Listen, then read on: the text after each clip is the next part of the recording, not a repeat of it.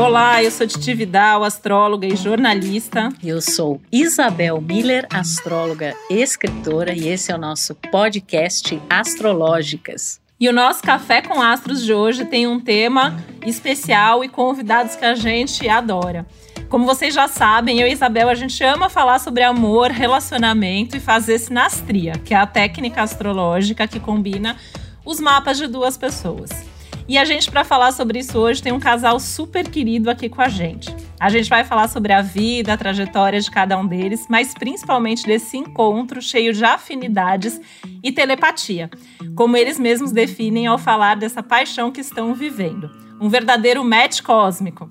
Nosso convidado de hoje é um ídolo de várias gerações e a gente descobriu, vendo o mapa dele, que o olhar 43 do Paulo Ricardo é um Vênus conjunto a Netuno em escorpião em seu meio do céu.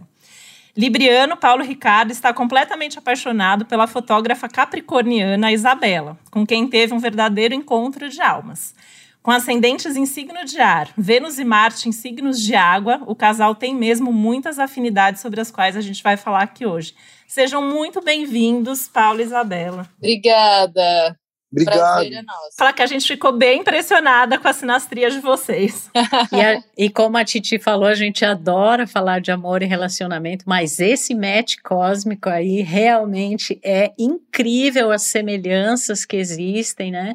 É, e não é à toa que esse amor, essa paixão aí, com certeza se floresce cada vez mais, né? E aqui a gente vai ter como tema isso, né? Esse entendimento, a gente até já fez um episódio é, especial falando sobre sinastria, que é essa técnica, né? Quando a gente pega o mapa de um, pega o mapa de outro, an analisa essas afinidades e compatibilidades, que com certeza não estão só no signo, né? Porque às vezes as pessoas perguntam assim: ah, meu signo combina com o outro. Na verdade, é todo o conjunto do mapa astral aí que a gente leva em consideração.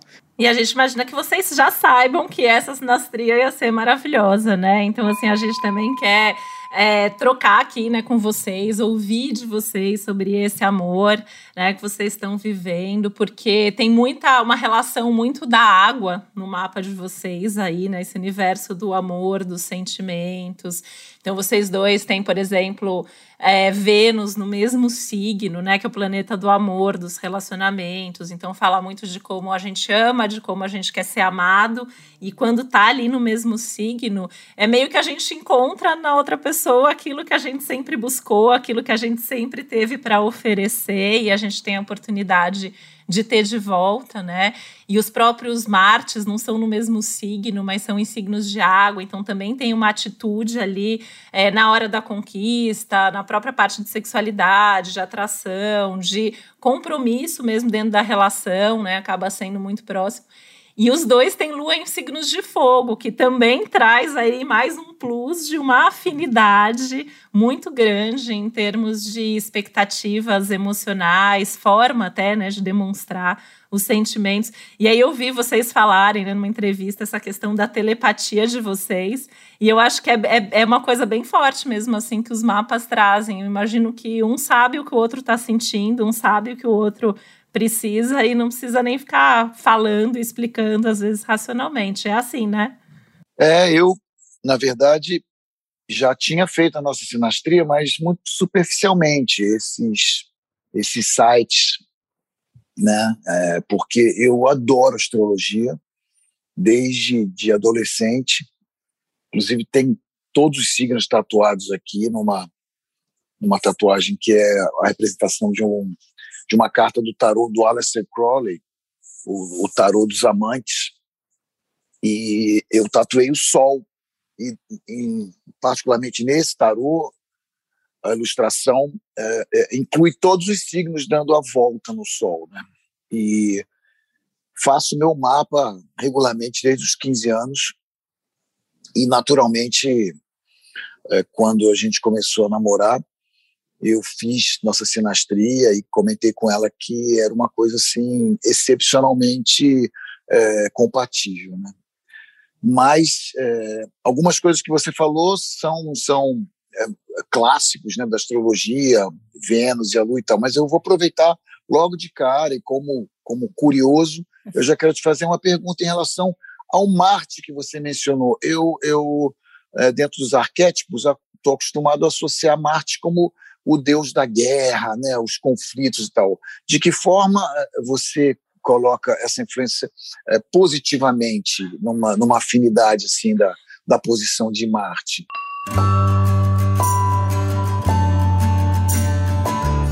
Marte é super importante na nossa vida, né? Porque ele fala muito da nossa atitude, do nosso posicionamento frente à vida, assim. Então ele é toda a nossa energia agressiva. Eu falo assim, Marte é o que faz a gente levantar da cama para ir trabalhar tem muito a ver com a energia sexual também.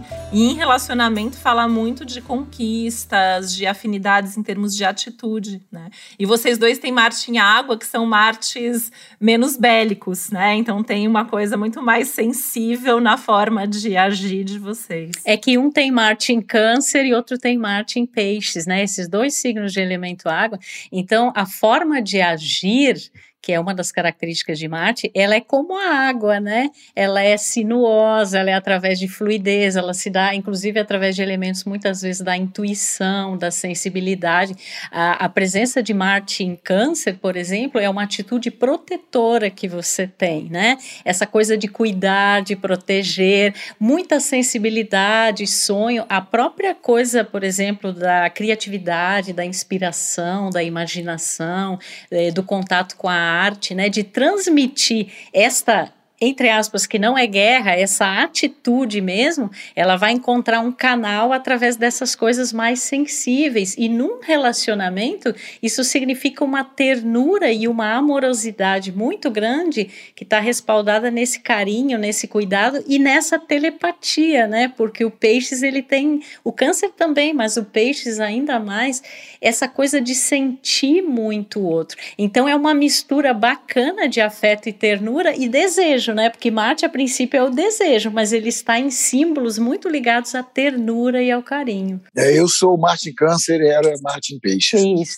exatamente. Uhum que é uma combinação até da, da, da, da Isabela bem interessante até para a própria profissão, né? Porque o, o, signo de peixes ele traz essa questão da visão, da, do lado mais sutil, das, das belezas da vida, né? Então, assim, eu achei até assim, o nosso foco aqui é a sinastria, mas, mas os mapas de vocês têm tudo a ver com as próprias carreiras, né? Trajetórias. E o fato de vocês terem. Lembrando também, só para ilustrar, que durante muitos anos, até a descoberta de Plutão, Marte era considerado regente de escorpião também, né? não só de Ares. Isso, isso. Exatamente. E é considerado ainda. A gente considera que, que o escorpião tem essa dupla regência, né? Escorpião, que é um signo bem forte no seu mapa também, né, Paulo? Porque você tem é, Vênus, que é o, esse planeta do amor, do relacionamento, que a Isabela também tem em escorpião, né?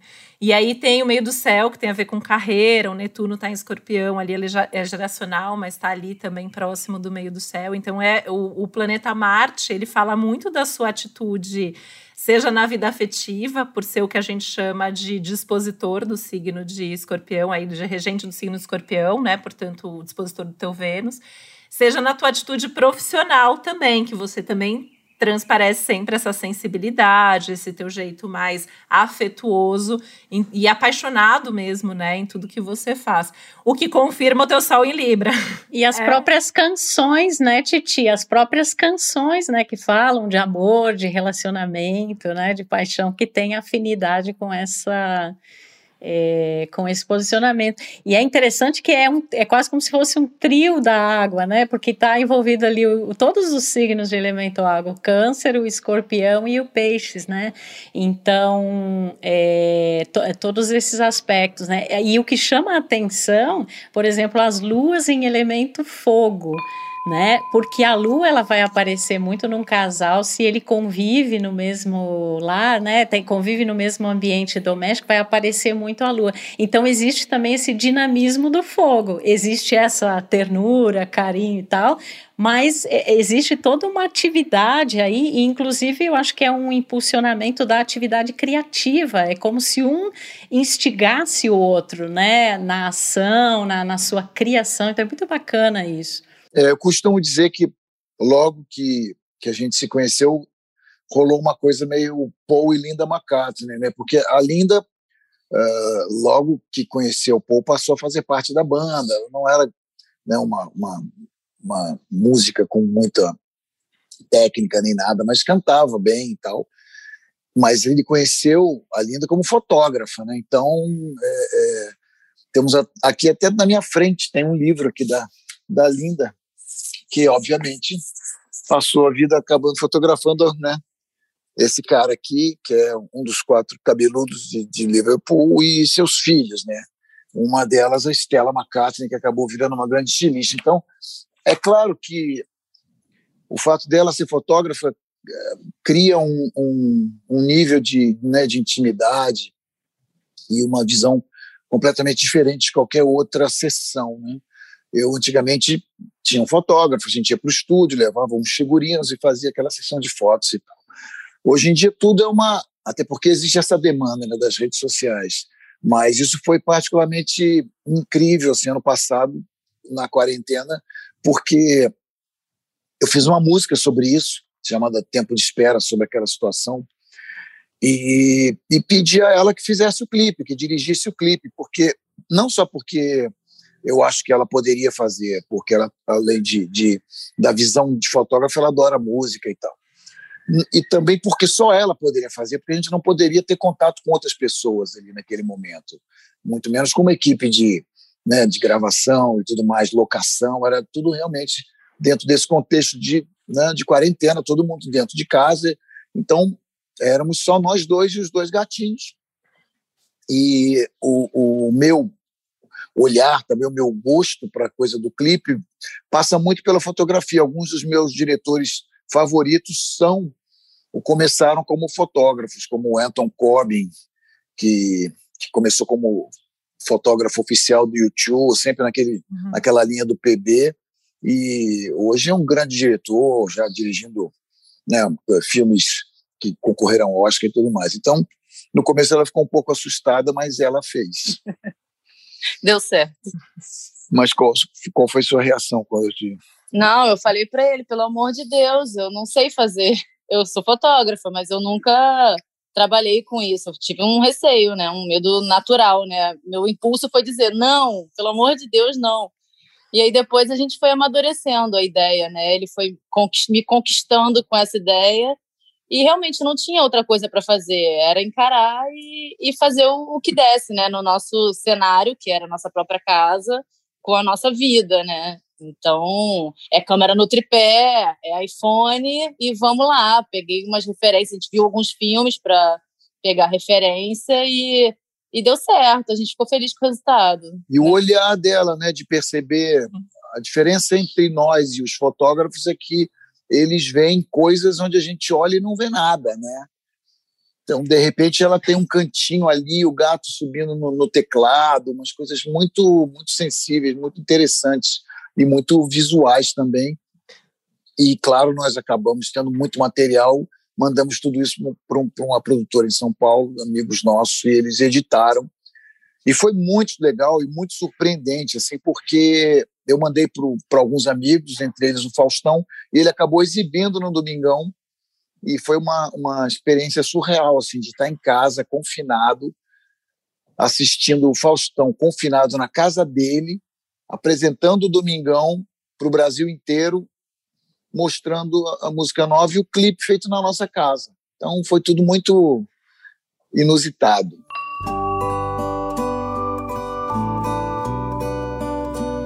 É interessante, né? Assim, porque eu acho que deve ter batido, Isabela, porque você é bem capricorniana, né? De Sol, de, de Mercúrio, de, de Netuno. Então tem um perfeccionismo ali, né? muito grande. E você tem, assim, o teu mapa me impressionou muito, assim, porque você deve ser realmente maravilhosa no teu trabalho, porque você tem esse olhar, você tem a técnica, tem o lado sensível, o artista, mas você tem o lado da técnica, dos processos, né? E é muito interessante, assim, como vocês se conectam e o que a gente chama, né, de afinidades, similaridades no mapa, com o próprio momento de vocês, porque de, de alguma maneira os momentos de vocês falam dos dois né? De encontrar o lugar de vocês no mundo, de se encontrar em termos profissionais, de estabelecer novidades aí que tocam muito profundamente vocês pessoalmente e profissionalmente. Então, até ter essa, esse mix né, do trabalho e do amor totalmente relacionados nesse momento é algo que assim, não tinha como não fazer sucesso, né? E sabe uma coisa que me chama a atenção quando a gente usa, né, essa essa configuração, essa técnica da sinastria, a gente e o Paulo Ricardo, né, que já, já foi super esperto, já fez logo no começo, né, para entender essa dinâmica no começo da relação. É, a gente sobrepõe um mapa ao outro e é bem, bem interessante que o, muitos planetas da Isabela, como Lua, Marte e Júpiter, caem no mapa, recaem sobre o, o mapa do, do Paulo Ricardo num setor de talentos, de, de habilidades, de potenciais, de recursos. E a Vênus da Isabela cai na área de carreira do, do Paulo Ricardo. Então, assim, essa contribuição amorosa e, inclusive, esse olhar estético, né? Porque Vênus tem essa coisa como uma deusa da beleza, né? Então, é interessante a gente observar isso também, como um, de certa forma, influi, né? A própria personalidade de um influi na, na, nas características do outro, na relação, e até em termos aqui, a gente vê essa posição de planetas em áreas que estão muito ligadas ao profissional.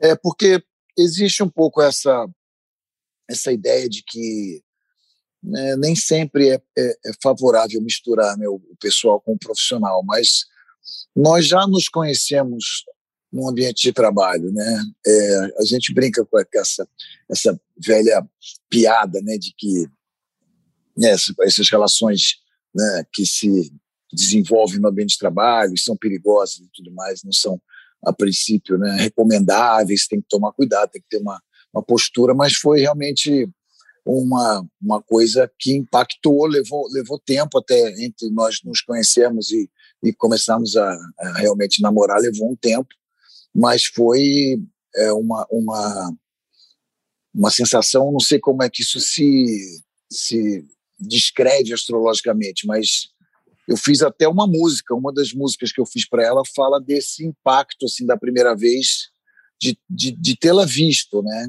Claro que aí tem um gap entre né, a, a, a gente começar realmente a namorar, mas é, existe essa essa que eu não sei como como como vocês colocariam astrologicamente é, esse impacto. O mapa de vocês tem o seu, Paulo Ricardo tem Vênus ali no meio do céu, então assim ter um amor envolvido no trabalho estava ali, né? Estava escrito nas estrelas.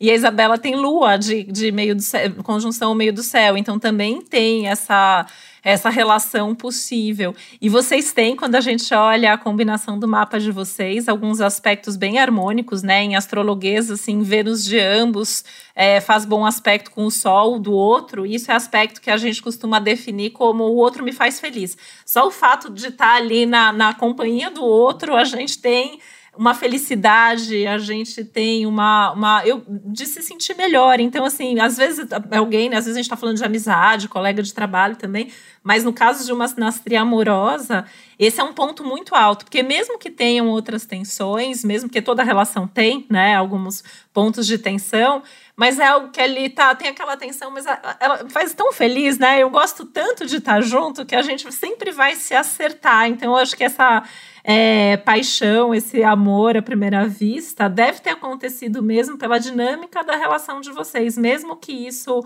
tenha levado mais tempo, né? O que é até o, o, a própria relação do, do Saturno, do Paulo Ricardo com a Lua, é, da Isabela explica aí, né? Uma relação que vai sendo construída com segurança, que vai sendo construída no tempo e que é um aspecto que indica também essa tendência a ser uma relação duradoura. É, e o próprio, se a gente pensar, por exemplo, o símbolo de Libra, né, do Paulo Ricardo, que é um símbolo de relacionamento, né, e a Lua em Leão, que é um símbolo muito forte de coração, além da arte, é óbvio, né, do palco, da criatividade, é, o Vênus em Escorpião de ambos, então já existe uma pré-configuração, vamos falar assim, anterior ao relacionamento, que já predispõe, né, assim, a importância do outro na minha vida, o que eu quero construir com ele, como eu me desenvolvo melhor nesta nas uniões, né, nas relações, nos vínculos. Então isso é, ajuda bastante, né? E com esse elemento de carinho, de ternura,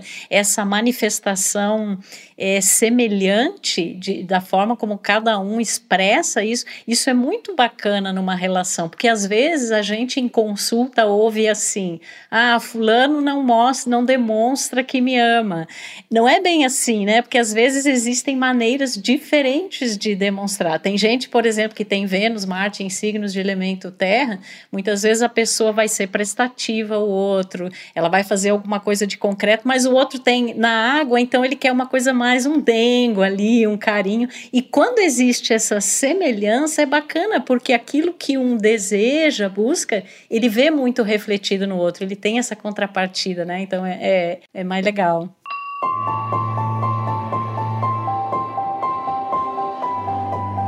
É, tem tem uma coisa, né, Isabel, que a gente chama de similaridade em astrologia, que assim, Paulo Ricardo tem um sol em Libra. E a Isabela tem um sol em Capricórnio, mas na casa 7, que é uma casa é, que tem a ver com Libra, que tem a ver com relacionamento. Então, mesmo que sejam signos diferentes, a, a forma de expressão e de buscas, assim, é, é, muito parecida, então acaba tendo uma afinidade. E mesmo Mercúrio, né, que assim, às vezes a gente fala bastante aqui nos nossos episódios, que a gente vê, às vezes, astrólogos é, desconsiderando Mercúrio para Mercúrio para sinastria, que é o planeta da comunicação, né, e a gente sempre fala, sem comunicação a gente não se entende, né? E um Mercúrio é, em Libra e outro em Capricórnio vão ter uma preocupação. Eu estou sendo claro, eu estou sabendo, sabendo me expressar, então isso também acaba ajudando e sendo parecido de certa forma, né? Até porque o Mercúrio da Isabela também está lá na casa 7, que também é parecido com o Mercúrio em Libra do Paulo Ricardo. E ela é ascendente gêmeos, né? E você é aquário, então também tem essa semelhança de comportamento, de elementos do, do universo do ar. Então também reforça essa questão da comunicação. Eu adoro essa combinação da, da Isabela. Eu estava falando até antes de começar aqui para Isabel, né? Porque o Capricórnio a gente fala que é o velho, né, do zodíaco, que é uma pessoa sempre mais madura do que a idade, sempre mais responsável do que a idade. E o Gêmeos, ele é a criança do zodíaco, então ele tem uma leveza. Então eu acho que é uma combinação que traz muito equilíbrio. O Gêmeos ele traz, né, esse lado do, da jovialidade, da curiosidade, do movimento e que isso afina bastante com todo esse ar é, do Paulo Ricardo, né? Porque é Libra com ascendente em Aquário tem essa necessidade dinâmica também de movimento, de comunicação muito grande. É, eu, eu meu pai é Capricórnio, né? E eu tenho essa, não só a imagem do Capricórnio, né, o arquétipo de Saturno, Cronos, o deus do tempo e tudo mais, mas também é aquela coisa severa da disciplina e dos objetivos né, a longo prazo. Meu pai sempre foi muito exigente comigo em relação a estudos e tal. E a gente tem essa, né, essa, essa, digamos, esse arquétipo mesmo do capricorniano como uma coisa, uma pessoa mais sisuda de um modo geral mas sem dúvida nenhuma a Bela é a capricorniana mais uh, do ar que eu conheci. Quando eu, eu fiz a, a sinastria, que eu vi que esse aspecto de gêmeos é muito é muito forte nela. Ela, é, ela talvez seja um pouco mais geminiana do que, do que capricorniana, e isso na nossa comunicação é, é perfeito. É, é, a gente nunca nem pensou em trabalhar juntos. A gente já começou trabalhando juntos, a gente já se conheceu trabalhando juntos, a gente já se conheceu com ela me fotografando e naturalmente a partir dali começa a pintar um negócio de vira mais para cá, levanta o queixo, esse fundo tá bom, vai mais para lá, luz, não sei o quê. Então isso já é, já tá, né? É, é, já nasce assim o nosso relacionamento. A gente faz sempre mais planos. Agora eu acho ainda que ela tem mais coisas e, e facetas e interesses para oferecer, porque ela também tem uma facilidade muito grande com, com, com as redes sociais, com esse tipo de, de comunicação mais, né, mais mercuriana, assim. E eu tô naturalmente ligado no meu, né, na, na, na, minha, uh, digamos que o que eu faço não mudou muito. Eu faço o que os bardos medievais faziam, né? A gente pega o alaúde e canta aquela canção. A gente só, só muda é, o, é a maneira de, de, de difundir isso em, em, volta da canção, né? Mas a gente tem muitos planos e tal, e muitas coisas que a gente gostaria de fazer juntos. Mas uma das coisas que mais me impressionou na nossa no, no, no desenvolvimento do relacionamento é, e, e, não estava muito explícito na sinastria é a maneira como a gente se deu bem na convivência. A convivência é sempre um, um, um monstro, né? A gente sempre fala que tem o amor, tem a paixão e tem a convivência. A rotina, normalmente a rotina é vista como uma destruidora né, de romantismos e de, de sonhos, expectativas, e aquele negócio de você não, não tampou o tubo de pasta de dente, largou a toalha molhada, não sei o que lá. Ainda mais na pandemia, né? É Uma pandemia no meio do relacionamento. Levado ao cubo. E a gente se deu maravilhosamente bem no As dia a dia. Luas, Mas a astrologia explica, né? Vocês têm o que a gente chama de trígono de lua, é um aspecto harmônico entre a lua, que tem a ver com a convivência, né? Paulo Ricardo ainda tem lua de casa 6, que é a casa da rotina. Então, assim, você falou que a convivência pode ser a destruidora, mas eu sempre falo que a, que a convivência, a rotina, pode ser também a construtora de intimidade. Uma coisa ou outra, né? né? É. Total, né? Eu tenho lua em virgem, por exemplo, né? Meu marido tem lua em virgem também. A gente tem uma convivência ótima, né? As pessoas estão falando da pandemia, a gente tá junto há 10 anos e a gente tá. Acho que esse ano foi o melhor ano ainda do nosso relacionamento convivendo junto. Por quê? Tem uma afinidade de lua, então tem algo ali que é, é, parecido nesse desejo do dia a dia, na forma de conduzir as coisas. Então tem essa essa informação no mapa de vocês, e eu acho que já é algo que vocês trazem, acho que principalmente o teu mapa, Paulo Ricardo, assim, que traz essa, essa isso como algo que é uma busca de vida e que a gente vai também, né? Com a maturidade, a gente vai aprendendo o que ali faz sentido e que é importante num relacionamento. A casa 6, ela liga a casa 5 com a casa 7 no mapa. A casa 5 é o amor, a paixão, o namoro. A casa 7 é o contrato, é o casamento, é o compromisso. Né? Então, eu sempre falo, no meio das 5 e das 7, a gente tem a casa 6, que é a rotina. Então, ela cria pontes para a gente continuar amando loucamente a pessoa com quem a gente casa, ou cria uma rotina, às vezes, quando é muito difícil, que, separa, que acaba separando as pessoas, mas não é o caso de vocês, né? Com tantos aspectos aí de entendimento, de afinidade, né? Tem outros aspectos aí de Vênus de um com Mercúrio do outro, de Lua com Vênus. Deve ser muito gostosa a convivência de vocês. E deve ter esse lado em Ares, né? Que é até era isso que eu ia falar. Acho que de, em alguns momentos vocês dois devem ter. Agora, deixa eu ir ficar sozinho e fazer alguma coisa, mas o outro entende porque o outro também precisa, e daí volta e fica junto e dá tudo certo, porque a convivência é muito agradável, né?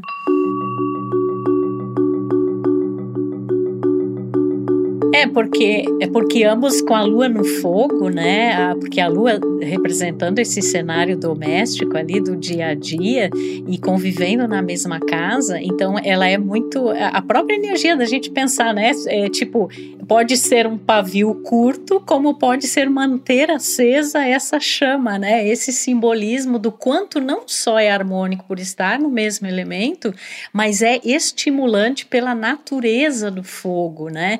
Então então, talvez, por exemplo, como a, a Isabela ela tem a lua em Ares, eu tenho a lua em Ares também, eu sei bem como é que é né? Então, assim, talvez a convivência, quando o outro estimula isso na gente, a gente se torna mais ativa, mais corajosa para usar e é, talvez até diminua um pouco aquela cobrança capricorniana, né? Porque ele te instiga mais a você, vamos lá, vamos fazer as coisas.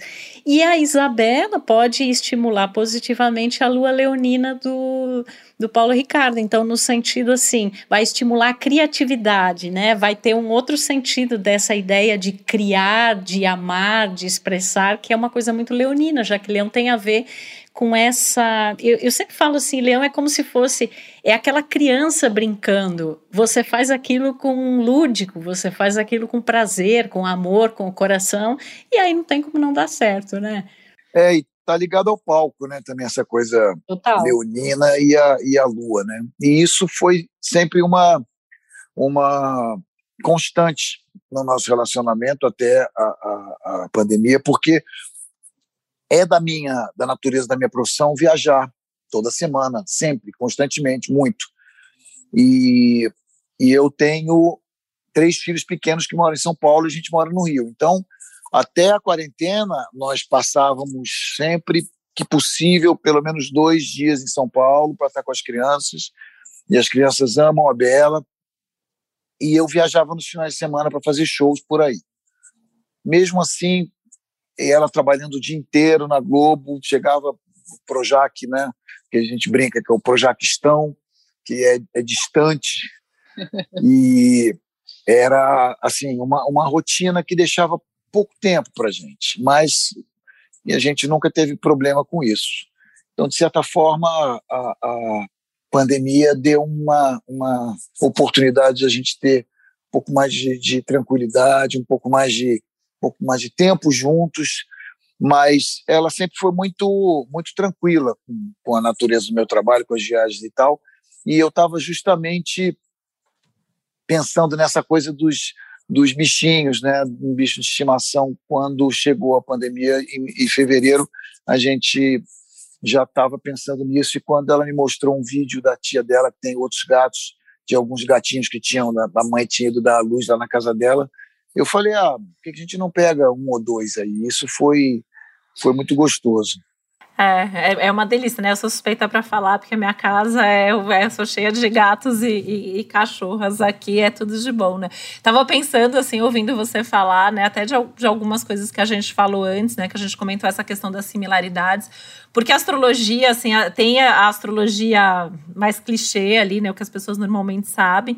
Mas as coisas mais importantes, elas são coisas que estão por trás disso, que são coisas mais técnicas, né?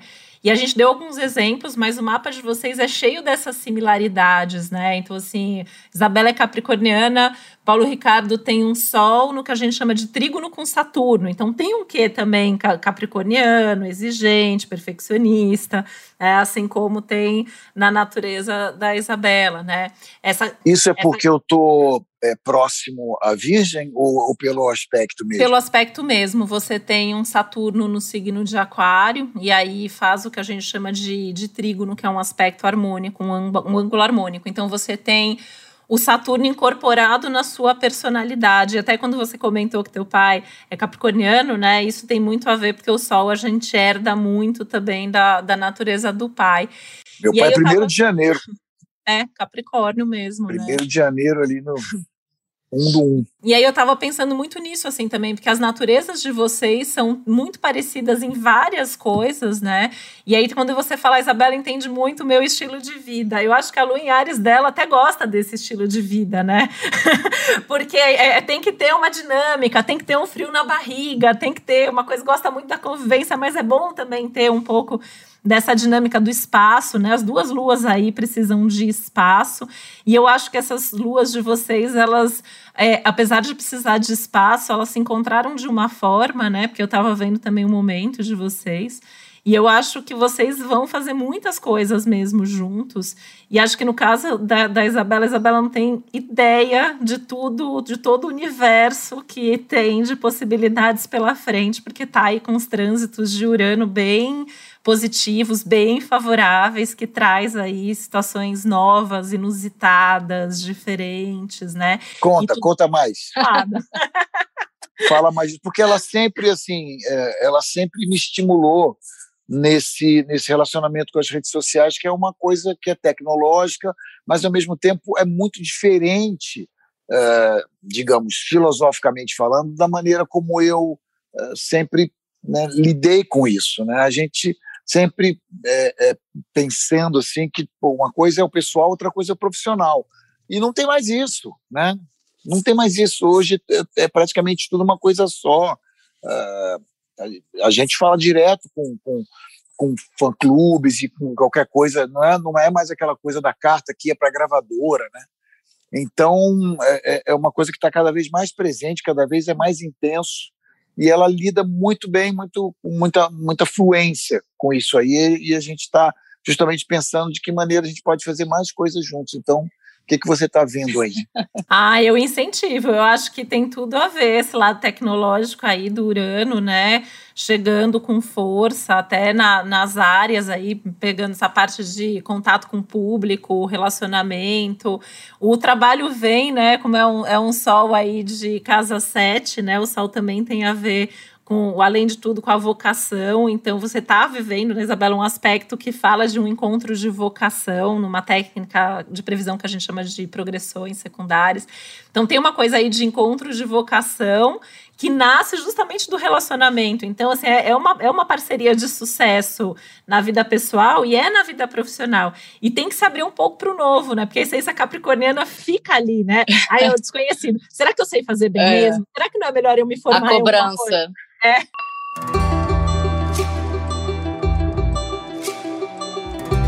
É, e tem uma coisa também interessante que assim, olha que curioso como tem uma energia uraniana e aquariana na vida da Isabela atualmente, porque o Saturno, que é o regente Capricórnio, ele está em Aquário. E Urano, que é o regente aquário, está fazendo um aspecto harmônico para o Sol capricorniano. Então, é, esse é, a gente pode pensar muito nessa seara do simbolismo do arquétipo de aquário e Urano como algo, como já foi dito aqui, inusitado, muito diferente, que usa as mídias, né, que usa o sentido de rede, da tecnologia, que tem uma vibe ali pela área do mapa da Isabela que está acontecendo isso, uma vibe de grupo, de dentro de uma equipe, de um projeto que envolva mais pessoas. E como o aspecto é positivo, é como se as próprias circunstâncias, os fatos, as relações, as conexões que se estabelecem, elas favorecem isso, né? Porque na verdade, assim, em termos gerais, 2021 ele tem muito essa vibe para todo mundo, mas esse inusitado, diferente, inconvencional, essa reinvenção, não está sendo muito simples para a maioria das pessoas, porque é um cenário completamente diferente, onde tudo acontece muito rápido,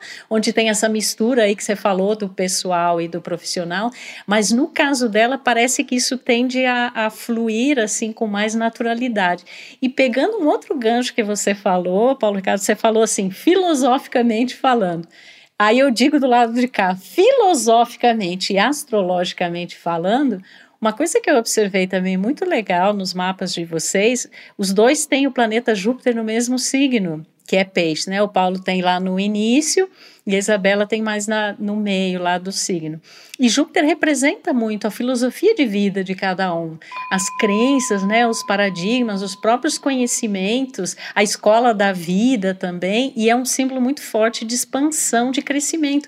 E aliás, Júpiter está em peixes, mas ele está atualmente, né? Ele está retrogradando, ele vai voltar para Aquário, e lá no final do ano ele volta de novo para peixes, e aí 2022 será um ano em que para ambos haverá o que a gente chama o retorno de Júpiter, que é um momento muito auspicioso onde podem surgir assim muitas oportunidades, muitas coisas novas, porque Júpiter está fechando um ciclo de 12 anos para iniciar outra etapa de 12 anos. Então é como se fosse o coroamento daquela expansão que vinha talvez acontecendo numa determinada direção nesses últimos anos e é o começo de é, é como se fosse assim abre uma nova porta, abre uma nova janela, né? E como os dois vivem isso mais ou menos na mesma época, é interessante porque podem crescer individualmente e podem crescer também como casal, né? Juntos. A gente, a gente é, ficou bem. É,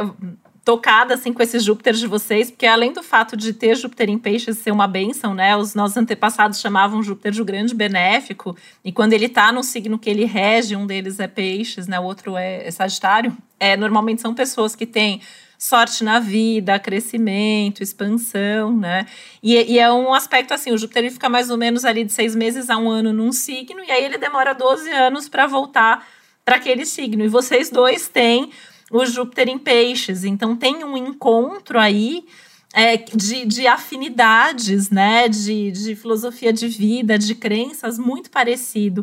E aí, além dessa, dessa expansão que o Júpiter vai trazer para vocês o ano que vem, né? Eu estava ouvindo é, enquanto até eu falava, né, depois da Isabel aqui sobre o Urano na vida da Isabela, Urano também está na vida do Paulo Ricardo, mas vem da relação. Você sozinho talvez não conseguisse fazer todas essas mudanças e essas novidades e essas inovações que o céu está pedindo, porque no teu mapa isso já vem com um pouco mais de tensão, como algo que é muito novo. Meu Urano é em Virgem, né, eu acho. Teu Urano é em Virgem. Isso é um aspecto geracional, né? Você é da, de uma geração aí que tem o Urano e o Plutão no signo de Virgem. E agora o Urano está no signo de touro trazendo aí é um convite para rever toda essa forma de lidar com as novidades, né? E, e ele está transitando ali na base do teu mapa, no que a gente chama de fundo do céu, entrando na casa 4. Então é uma revolução, às vezes mesmo, de vida, de casa, de carreira, uma necessidade de modernizar as coisas. E, e para você, isso talvez sozinho fosse bem mais complexo. Não né? consigo nem imaginar. Mas me fala uma coisa, eu estou aguardando ansiosamente essa força aí, essa energia de Júpiter para expansão e tal. E mais ou menos quando é que ele, ele volta para peixes e até quando ele fica em ele, peixe? Ele já tá, o ano que vem, acho que vai ser um grande ano, o primeiro semestre do ano que vem, principalmente, você tá, vai estar tá vivendo o retorno de Júpiter, mas desde já você já tá com Júpiter transitando pela tua casa 1, então isso é bem legal em termos de expansão, de crescimento, de visibilidade. E o ano que vem, além do Júpiter ali na casa 1, quem chega na casa 1 é Saturno, né? E o, o, os grandes sucessos da vida, eles têm uma dose de Júpiter e outra de Saturno, porque o Júpiter expande o Saturno estrutura, estabiliza. Então eu imagino o ano que vem você com grandes novidades aí, né? E, e fazendo um sucesso, se sentindo muito maduro no que você está fazendo, muito certo do que você está fazendo, sentindo que é muito provável assim, que você tenha a sensação ano que vem que é o teu grande momento de vida, de carreira, é um momento que tende a ser muito, muito próspero para você, inclusive, até financeiramente falando, porque Júpiter para você é bom para dinheiro também. É, na verdade, bom. né, você. Amém.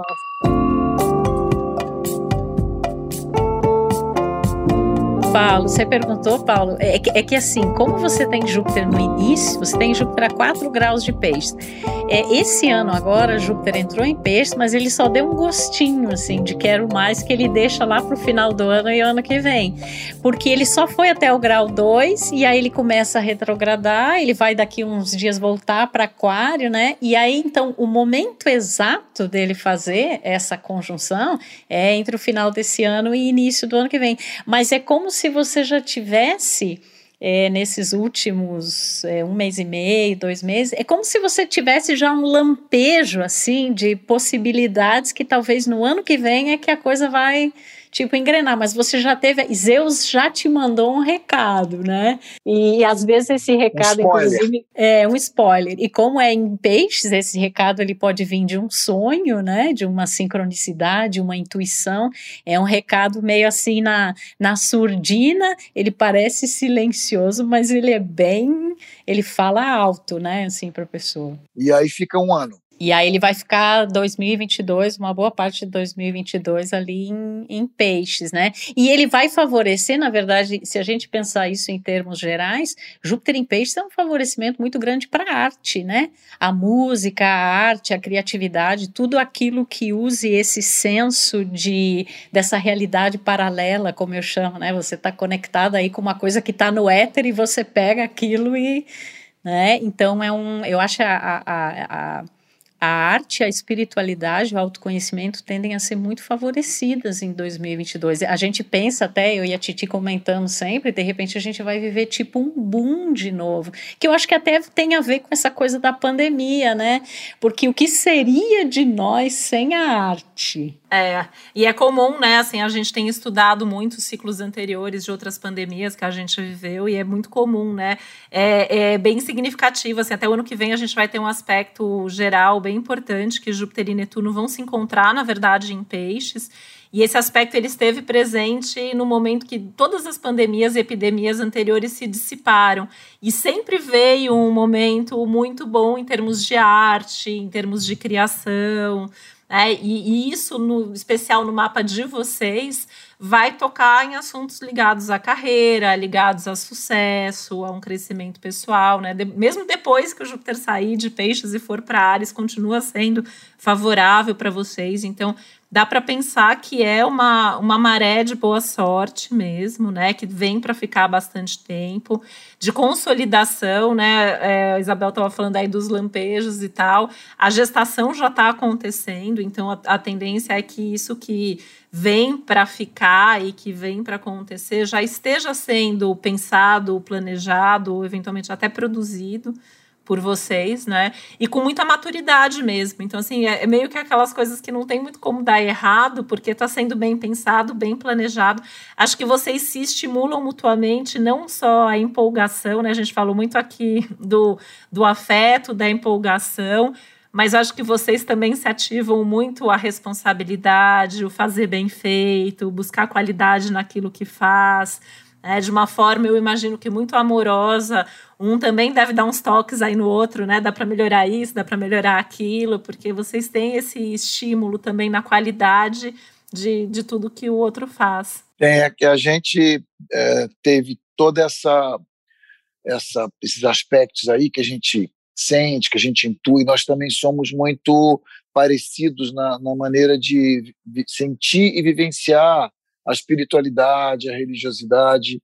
Ela sempre é, é, teve uma, uma, visão mais, mais holística, mais esotérica, como eu também, gosta de tudo isso, dessas coisas, se interessa por tudo isso, e, e todos esses aspectos, além da gente sentir astrologicamente, da gente estar tá fazendo todo ano os nossos mapas e tal, eles são é, visivelmente amplificados, potencializados pela, pela pandemia, né? porque está tudo no, como se fosse uma panela de pressão, né? os projetos, as coisas todas, as, as considerações, as projeções, uh, tudo, tudo vivendo essa, esse processo terrível de adiamentos e adiamentos, e a questão do, do fluxo natural das coisas, né, da ordem natural da, da, da música, por exemplo, que você é, trabalha para que no fim tudo desemboque né, no show.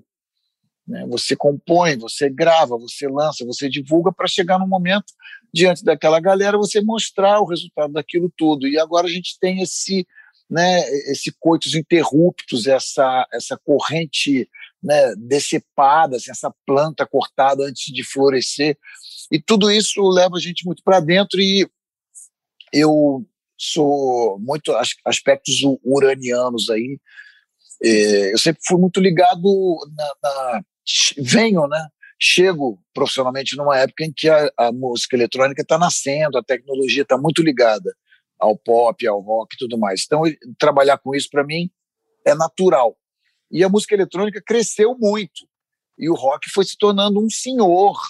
O rock já está né, grisalho ali se sentando ao lado do jazz e do blues na galeria dos gêneros, né, do chorinho, né, dos gêneros consagrados, dos clássicos, mas com né, um ar de, né, de veterano e tal. E a música eletrônica, pelo contrário, cresceu muito e estimula muito a gente. Mas com a pandemia, toda essa, essa imagem dos grandes festivais de música eletrônica e tudo mais, e toda essa energia né, da música eletrônica que é essencialmente voltada para dança e, e, tudo mais, isso ficou em segundo plano. E eu estou muito voltado para o acústico mesmo, para a simplicidade, para a essência, para o violão e voz.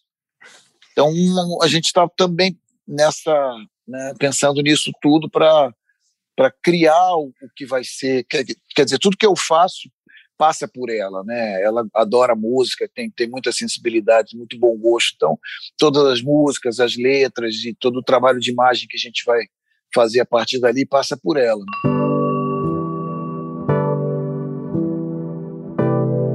Maravilhoso, né? Eu acho que esse, essa linha vai muito é, nesse Júpiter que a gente falou, nos trânsitos de Saturno que você está vivendo, né? Ele está ali nesse momento é, na tua casa 12, né? Inclusive é um momento de retorno de Saturno, né? Então é um momento mesmo de amadurecimento, de buscar é, muito profundamente dentro de você o que você já fez, o que você ainda quer fazer e, e, e assumir, não é isso que eu quero fazer, é isso que eu gosto de fazer, para quando esse Saturno chegar na tua casa 1, buscar mesmo. E Saturno ele é muito isso, né? É o simples bem feito, é a qualidade, é aquilo que tem a ver comigo, é aquilo que eu gosto de fazer. Né? E com toda uma inspiração aí de Urano e de Netuno que também estão influenciando tua vida nesse momento, né? E com a Isabela aí junto influenciando mais ainda, porque o mapa da Isabela é muito conectado com a arte, com a estética, né? o senso estético, a beleza das coisas, a sutileza das coisas, essa relação mesmo com a música, né? É, mesmo na fotografia, né? O que eu até comentei antes desse olhar é, que você deve ter com relação a tudo e todos, na verdade, né? Então eu acho que esse encontro de vocês ele só potencializa e muito, né? Coisas que já estavam aí na promessa de acontecer. O próprio encontro de vocês, né? Não tinha como vocês estarem vivendo esse momento sem estar vivendo um grande amor, sem estar vivendo algo tão, tão especial assim, desse jeito. Isabela, você já tinha o hábito de fazer mapa antes da, do, de conhecer o Paulo Ricardo ou não? Eu já tinha feito, mas tinha muitos anos. A minha mãe sempre gostou de astrologia, ela estudou, é, tarô, reiki, tudo ligado a essa coisa espiritual, eu já, eu já cresci tendo um pouco dessa referência, né? Mas eu tinha feito o mapa há muitos anos. Eu voltei até me, a me reconectar com isso mais quando eu conheci o Paulo mesmo, porque por mais que eu tivesse essa referência da minha mãe, não era uma, uma constância assim na minha vida, né? E de, desde que eu conheci o Paulo, a gente, eu voltei a, a, a, me conectar mesmo mais com esse lado que eu, que eu, para ser sincera, eu nem lembrava que eu gostava tanto, sabe? Eu estava um pouco distante. E, Mas e você ficou empolgada logo que a gente se conheceu, eu fiz a sinastria é, e a gente passou uma noite inteira falando sobre isso, né? Porque realmente é, é excepcionalmente é, é bom, né? É o que a gente chama de match cósmico, né? A gente fala aqui, porque a, a gente tem, né? E a, a, nós, nas nossas vidas aqui, a gente tem matches cósmicos, a gente já comentou isso no nosso episódio de sinastria. A gente ama, né, esse tema, essa questão da, dos relacionamentos. E tem, assim, a gente sempre fala, nenhum relacionamento é 100% perfeito, mas tem alguns que são realmente encontros de almas, né? E mesmo assim que tem os desafios é, a, a, coisa funciona tanto que a gente vai fazer acontecer e vai fazer dar certo. E eu acho que a sinastria de vocês entra nisso. E eu acho também que uma coisa do atual momento é que, assim, as relações agora, mais até do que encontros é, amorosos, né, onde há essa sintonia de coração, me parece que elas é, têm um propósito maior, né, porque a gente está vivendo aí um momento de, de grande transição de muita coisa. Então, quando esse encontro de almas acontece, e quando desses dois nasce um terceiro elemento, né, que é um, uma criação, uma obra, um trabalho, alguma coisa que contribua para essa transformação coletiva, esses talvez sejam também os verdadeiros match cósmicos, né, que vão muito além até de uma coisa maravilhosa, é quando você tem esse esse prazer, né, esse encontro de, de prazer, de estilo de vida, de filosofia de vida, enfim. Mas quando a partir disso nasce uma coisa é, mais ampla, né? Eu acho que são os relacionamentos dentro dessa tônica desses novos tempos que a gente vive.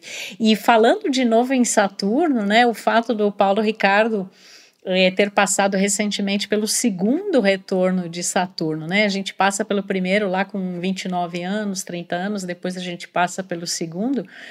Nesse segundo, no primeiro lá, muitas vezes assim, a gente está começando uma consolidação profissional, a gente tem muito tempo isso, Isabel. Tem quanto tempo? Não, na verdade, ano passado, né? Na verdade, Saturno entrou em Aquário é, pela primeira vez no início do ano passado, mas depois ele voltou para Capricórnio e aí em dezembro ele reingressou em Aquário e em janeiro desse ano ele chegou no grau exato que você tem ele no Eu tenho mapa. Saturno em Aquário, né? Isso, e vai durar até é, vai durar até o fim desse ano. 2021 é o ano do teu retorno de Saturno. É porque, na verdade, como a própria ideia. É uma de... coisa difícil, né? Na verdade, assim, é, ele é um processo, né? A gente tem esses momentos. Saturno, em geral, é um pé no saco, né? Ah, não é, Paulo, não é. Não vamos, a gente vai defender aqui o Saturno, porque Saturno. Não, gente, peraí. Eu, eu, falo eu sou libriano, Saturno. eu sou ansioso. Saturno fica querendo que a gente espere, é um saco assim, tudo que precisa. Eu tô brincando, tô brincando. Eu sei, Saturno. eu sei que Beijo, sim.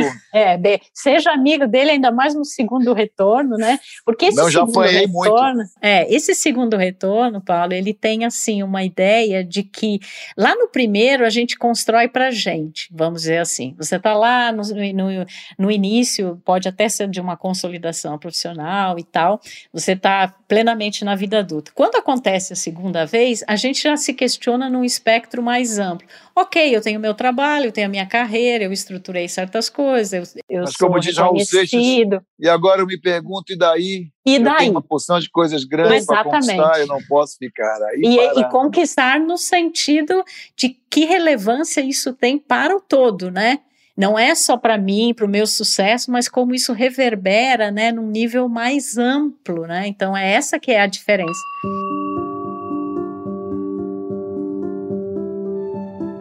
Mas eu acho que eu entendo um pouco, assim, Paulo Ricardo, porque eu tenho um Saturno de casa 12, assim como você. E onde a gente tem Saturno, é uma área da nossa vida que a gente passa a vida toda estru tentando estruturar aquilo. E a casa 12 é a casa das nossas coisas inconscientes. Então, o que acontece na casa 12 muitas vezes fica na casa 12, né? A gente vai expressar isso é. na música, na Segredos arte. de liquidificador.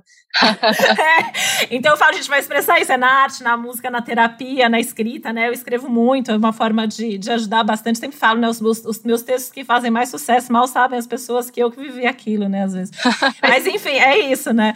O, o Saturno na casa 12, então ele dá essa sensação de que a gente tem que o tempo todo estar tá ali construindo alguma coisa, porque a gente passa a vida se construindo internamente com o Saturno de casa 12 mas a gente vai aprender. Ah, e sabe que você está me falando uma coisa que se conecta com o meu dia, no dia do meu aniversário. Eu acho que nem é uma coisa só astrológica, mas vocês devem conhecer esse, esse best-seller, que é o livro dos aniversários, né? Uhum. O meu dia, caramba, é o dia da ruptura. É muito difícil isso. Eu acho que o símbolo é até uma lagartixa com um rabinho, assim sabe? É muito difícil isso. E eu ainda comecei numa banda que eu batizei de revoluções por minuto, quer dizer, uma revolução já é uma coisa pesada. Por minuto ninguém aguenta, né? Então eu, eu, eu já há algum tempo eu quero um pouco mais de tranquilidade, essa, essa intensidade desse Saturno em, em, em constante questionamento na, na casa 12 cansa. Quem mandou nascer com sol de casa 8 também, que é um sol da intensidade, da profundidade, tudo é profundo, tudo é intenso, né? Tudo é transformador, todas as experiências são muito fortes, são muito potentes, mas a gente vai aprendendo a lidar. E Saturno, principalmente, quando a gente descobre, né, que a gente não, não estaria de pé se não fosse Saturno, porque ele rege o nosso esqueleto, inclusive, né? Tudo que a gente constrói com Saturno, nada tira da gente. Sabem muito bem disso os capricornianos, como a Isabela, que são filhos de Saturno, são filhos do tempo e constroem as coisas com calma e consistência. Né? A gente vai aprendendo a negociar com ele melhorar. E o Saturno, ele devolve para a gente na mesma proporção do nosso esforço. E dá para ver, assim, nesse percurso, nessa trajetória sua de vida, né, Paulo Ricardo, assim, que você está agora nesse momento de, de agora é, tá em paz com Saturno, tá em paz com quem você é, com o que você fez ao longo da tua vida, o que você quer fazer daqui para frente, né? E acho que a prova disso é todo esse momento que você está vivendo, por mais que a gente esteja vivendo um momento terrível, né, muito desafiador para todos nós, muito difícil, né, para todos nós, mas eu acho que a gente também está conseguindo trazer algumas coisas à tona. E no teu mapa isso fica bem claro, assim, o quanto que você também está conquistando agora meio que tudo que você fez por merecer ao longo da tua vida. Isso é o, o retorno de Saturno? É parte desse processo? É tudo, né? É o retorno de Saturno, é o retorno de Júpiter, é, são o que a gente chama de progressões, que é o pano de fundo do teu contexto, do teu momento atual. Você está vivendo aí uns, uma progressão super interessante, né? Assim, com Sol, com é, Vênus também, então é um momento de felicidade, é um momento de sucesso, é um momento de consolidação, de oportunidade, com umas revoluções uranianas no meio, tendo que sair da zona de conforto e se reinventar, mas aí você tem uma parceira que está vivendo esse mesmo Urano de uma forma mais digamos, harmônica, então captando o que tem que ser feito e te ajudando, te dando esse suporte para vocês poderem viver isso juntos, né? Então é, é bem, bem maravilhoso, assim, não só é, a sinastria em si, mas vocês estarem vivendo, assim, um momento é, tão afinado, né?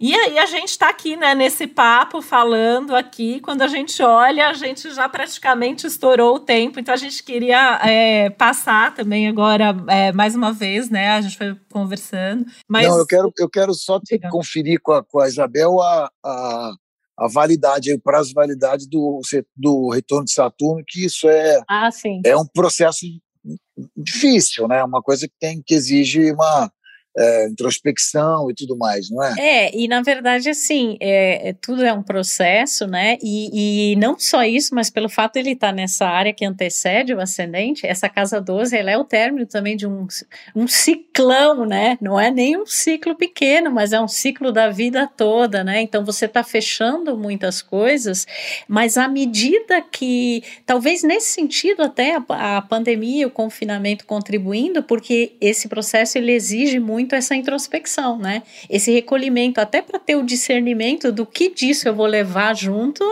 na minha próxima etapa e o que vai ficar na, na seara do passado, digamos assim. Eu fechei com chave de ouro, eu cumpri, eu colhi, né? Que é uma coisa também de é, de Saturno. Mas Saturno sempre nos acompanha de um modo e de outro, até porque ele é esse, esse símbolo, né, esse arquétipo do tempo e a própria medição dos ciclos ela vai acompanhando muito esses processos.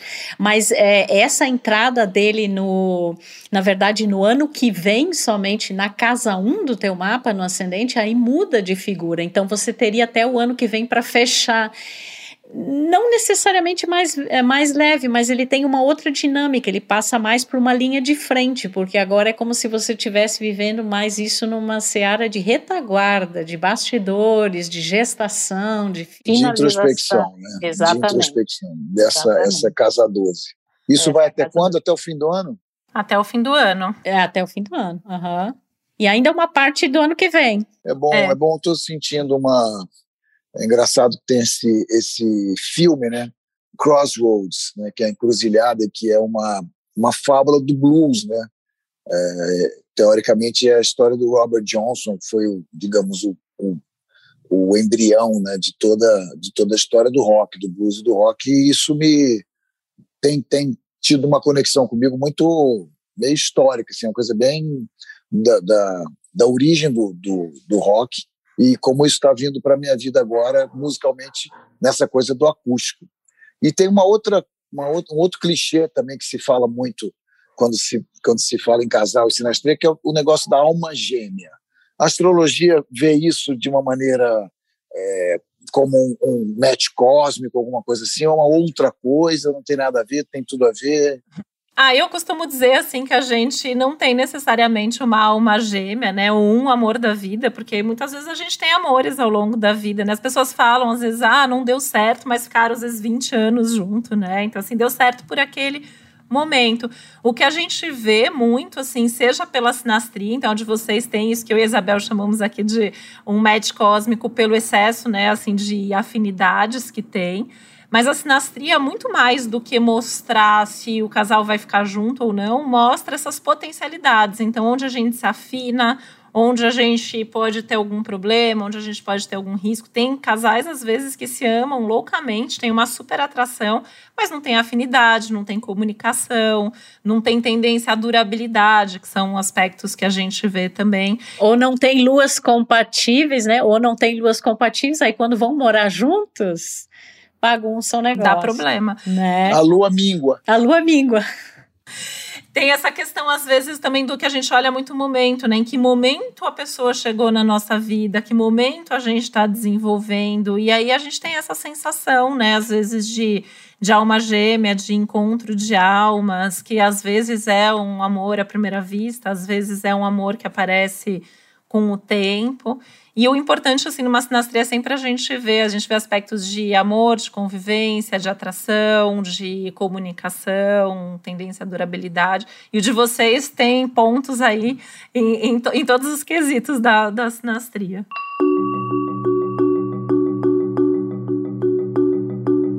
Que bom, que bom. Eu, que, outra coisa que apareceu recentemente no mapa dela foi uma, uma guinada para uma coisa de marketing tipo marketing digital, mas nada ligado à fotografia nem é, diretamente à arte. Esse... Mas era depois de uma certa idade. Como é que vocês estão vendo aí? Mas eu quero, eu quero Talvez a influência de Urano, né? Urano pode, esse inusitado, inclusive, pode chegar através de novas formas de expressão, né? E Urano é, também muito a ver assim com a tecnologia, né? Porque hoje está muito referendado né, nessa, nessas novas referências, nesses novos é, é, cenários, né? E circunstâncias que antes a gente não tinha. Então, às vezes você até fica dentro de uma mesma área ou você se reinventa, mas é, a forma de expressão daquilo muda muito. E quando tem uma mudança muito grande envolvida, normalmente Urano é que é o cara, né? É o, é o rompedor, é a ruptura, é a revolução, né? É a, é a reinvenção. Então, acho que mais, assim, do momento atual e no ano que vem pode ter mais a ver com esse esse sentido, né, de renovação. Mas eu vejo mais um e do que um ou, assim. Eu vejo a Isabela fazendo mais coisas e abrindo para mais possibilidades e não mudando. Complementando, né? Complementando, exatamente. Gente, que delícia. Eu tenho uma pergunta, última. Eu, eu, eu, eu ia falar que você podia fazer a última pergunta. Eu ia passar agora a bola para falar. Que bom, que bom. Eu sou geminiana com ascendente virgem, aqui tem que controlar.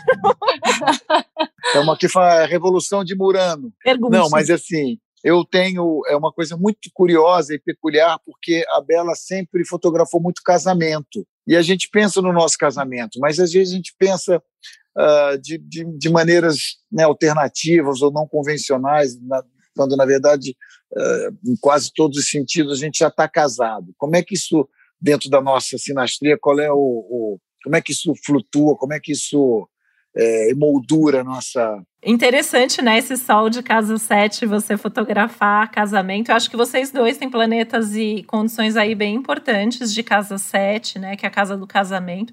E eu acho que mesmo que vocês já morem juntos, eu sempre acho que é interessante essa simbologia do casado, celebrar esse momento, né? A gente costuma dizer até em astrologia que a gente muda da casa 5 para casa 7 oficialmente no momento que a gente casa, né?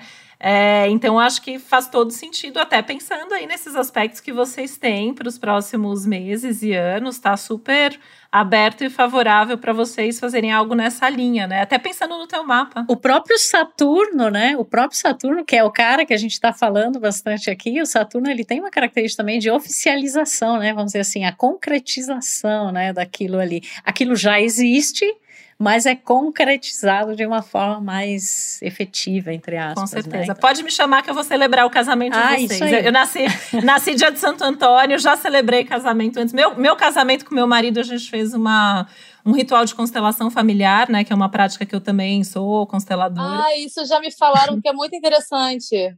É muito fazer. legal. E aí eu fiz, eu montei junto com a pessoa que, que, que, celebrou o nosso ritual e depois eu acabei celebrando outros casamentos. Então pode, pode me chamar que eu vou celebrar ah, que o legal.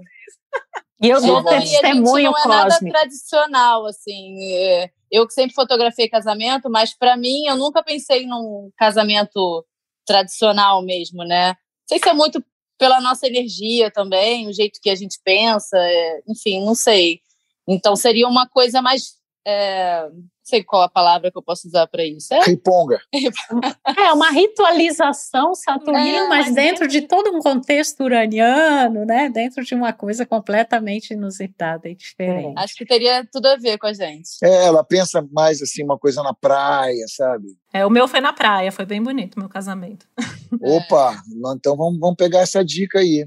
É, Coisa da é. praia é, Júpiter em peixes, né? Total. Quem sabe aí. na praia. Eu acho que vocês têm que aproveitar esse retorno de Júpiter aí simultâneo e fazer esse casamento ano que vem. É, porque as pessoas falam, ah, isso não é importante, ou, ou supervalorizam, né?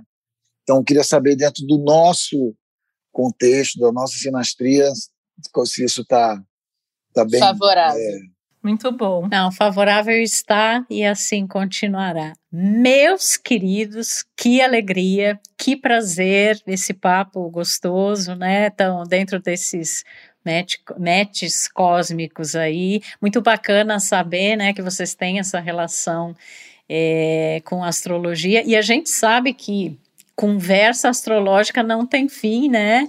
É a vida inteira. Vamos fazer um segundo episódio com vocês. Vamos, vamos combi deixar combinado. A gente vai voltar para saber mais desse, desses assuntos, de como as coisas vão se desenvolver, anunciar essas novidades de vocês que vem pela frente. É, e agradecer muito o carinho de vocês aí com a gente. Foi um super prazer, muito legal ver essa, essa afinidade, né, rolando aí na prática e o desejo de que cada vez haja mais. É, instigar, né, criativo, afetivo, que essa relação dê todos os frutos que ela tem tudo para dar, né? E a gente vai estar tá acompanhando aí com o maior carinho. Super obrigado, Paulo Ricardo, Isabela, e quem sabe até uma próxima aí. Com Obrigada. certeza. Eu quero agradecer também vocês, né? Sou super fã, Paulo Ricardo, assim, fiquei super feliz. Já sou super fã da Isabela também agora. Estou muito feliz de estar aqui é, com vocês, a gente ter esse papo. Quero deixar as nossas portas abertas aqui também para a gente bater mais papo astrológico, seja aqui no podcast ou fora dele. Agradecer não só vocês, mas todo mundo que está aqui também ouvindo a gente. Quero reforçar que a gente tem alguns episódios de astrologuês que também é, você pode conferir. Então, a gente tem especial sobre retorno de Saturno, que a gente falou aqui, a gente tem especial sobre os signos, então, os signos que a gente citou, as casas astrológicas, sobre lua, sobre sinastria, para complementar. E além dos nossos astrologuês e dos nossos café com astros, todo domingo a gente traz o céu de cada semana para acompanhar aí o clima de cada momento. Um beijo enorme, Paulo Ricardo, Isabela. Muito, muito, muito obrigada. Obrigada a vocês. Obrigado, e vamos marcar para a gente fazer né, análise de, de melhores momentos para os lançamentos, para os casamentos, essas coisas todas. É, é sempre muito importante estar com essa, com, essa, com essa informação, com essas forças do nosso lado. Com certeza, a gente ama. A gente tem um episódio também sobre astrologia eletiva. A gente conta porque a gente faz bastante essa escolha, né, para lançamento de produto, música, negócio, site, blog, casamento e por aí vai. Que legal. legal. Então a gente está tá ligado aqui, vamos reouvir tudo no, no podcast daqui a pouco para ver como é que ficou. E tá, eu espero que tenha sido divertido. Nosso interesse é enorme. A gente podia ficar aqui horas fazendo perguntas de diferentes aspectos, mas foi muito gostoso pela primeira vez, depois de tantos anos que a gente já está junto, ter voltado à nossa sinastria e confirmado que realmente ela é como, como parece para a gente, muito positiva. Com certeza. E só fica cada vez melhor. Ah, que ótimo. Saturno, Saturno. Que continue assim, que continue assim. Vou falar assim, como alguém que tem um match cósmico, a minha, a minha, minha, meu casamento continua cada vez melhor, que o de vocês seja sempre assim. Gente, um beijo enorme para todos. Até a próxima. Um beijo. Obrigado, beijo. Tchau, tchau. Tchau. O podcast Astrológicas é uma realização Globoplay e G-Show.